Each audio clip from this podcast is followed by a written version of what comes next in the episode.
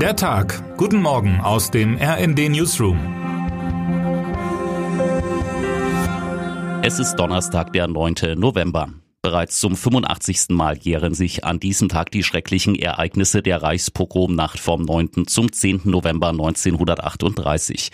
Gänzlich unvorbereitet und von der Brutalität und Zerstörungsgewalt der nationalsozialistischen Mobs überrascht, verloren mehr als 1300 Jüdinnen und Juden in jener Nacht ihr Leben.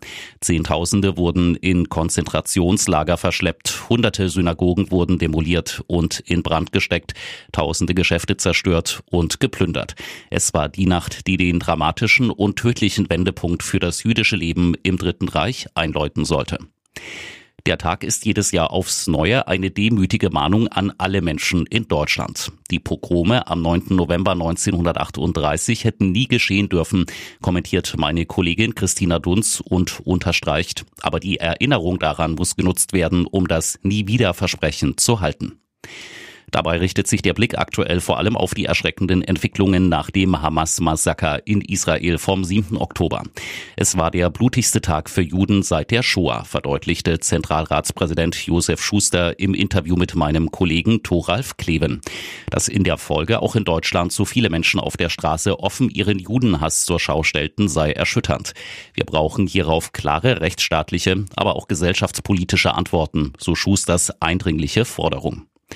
Zuspruch erhält er dabei von der Leiterin der Antidiskriminierungsstelle des Bundes, Ferda Attermann. Dass Jüdinnen und Juden wieder Angst hätten, sei ein Zustand, den wir in Deutschland nie wieder erleben wollten, sagte sie im Gespräch mit meinem Kollegen Markus Decker. Hintergrund ihrer Aussage ist das Ergebnis einer Sonderauswertung der Antidiskriminierungsstelle, wonach sich antisemitische Vorfälle nach dem Terrorangriff in Israel hierzulande gehäuft haben. Das Thema Antisemitismus wird heute auch im Bundestag behandelt. Anlässlich der Pogromnacht vor 85 Jahren wird die Sitzung um 9 Uhr mit einer Plenardebatte über den Schutz jüdischen Lebens in Deutschland eröffnet. Bundeskanzler Olaf Scholz hält zudem um 11 Uhr eine Rede bei der Gedenkfeier des Zentralrats der Juden in einer Berliner Synagoge. Die Vorweihnachtszeit soll ja eigentlich besinnlich sein. Geschenkbesorgungen, Plätzchenbacken und Besuche auf überfüllten Weihnachtsmärkten sorgen im ohnehin turbulenten Alltag vieler aber nicht selten für Stress. Doch nicht nur deshalb könnte die weihnachtliche Farbkombination Rot-Weiß in den kommenden Wochen für erhöhten Puls sorgen. Denn bald schon, Kinder können's was geben, um es im Stile eines bekannten Weihnachtsliedes zu formulieren und zwar Streiks bei der Deutschen Bahn. Hintergrund ist der heutige Auftakt der Tarifverhandlungen zwischen der Bahn und der Gewerkschaft Deutscher Lokomotivführer. Und da scheint die Marschroute klar zu sein, wie GDL-Chef Klaus Weselski am Mittwoch in der Augsburger Allgemeinen großspurig durchleuchten ließ. Die Beschäftigten der Bahn haben die Messer schon gewetzt und wollen die Auseinandersetzung.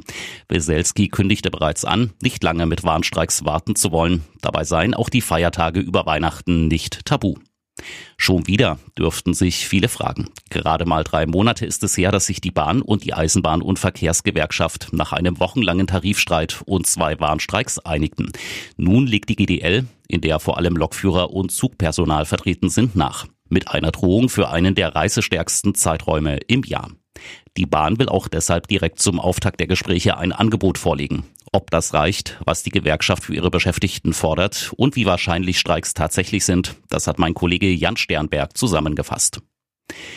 Wird das Gericht eine Entscheidung fällen? Heute geht der Prozess um den Täter des Horrorhauses von Höxter vor dem Landgericht Paderborn in die nächste Runde. Wilfried W. und seine Ex-Frau haben im April 2016 zwei Frauen aus Niedersachsen im besagten Horrorhaus nach körperlichen und seelischen Quälereien sterben lassen. Der Kriminalfall machte anschließend bundesweit Schlagzeilen. Eigentlich wurde Wilfried W. im Oktober 2018 bereits zu elf Jahren Haft verurteilt. Als vermindert schuldfähig wurde er zunächst in die Psychiatrie eingewiesen. Doch das war eine Fehleinschätzung, wie ein Gericht später feststellte. Er sitzt deshalb seit 2020 im regulären Strafvollzug. Im August wurde der Prozess neu aufgerollt. Nun muss das Gericht entscheiden, was mit dem Täter nach Verbüßen seiner Haftstrafe geschehen soll. Die Staatsanwaltschaft hatte nachträgliche Sicherungsverwahrung für ihn beantragt. Seine Verteidiger wollen das verhindern. Nun befinden sich die Verhandlungen auf der Zielgeraden. Ob das Gericht heute aber eine Entscheidung fällt, ist noch unsicher. Laut Gerichtssprecher hänge dies vom weiteren Verfahrensverlauf ab. Denn die Verteidigung hatte sich vorbehalten, weitere Anträge zu stellen, über die die Kammer dann gegebenenfalls noch beraten muss. Sollte kein Urteil fallen, ist der 23. November bereits als weiterer Verhandlungstermin reserviert.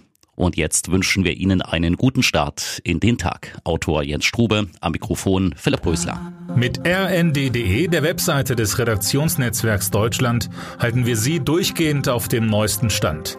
Alle Artikel aus diesem Newsletter finden Sie immer auf rnd.de slash der Tag.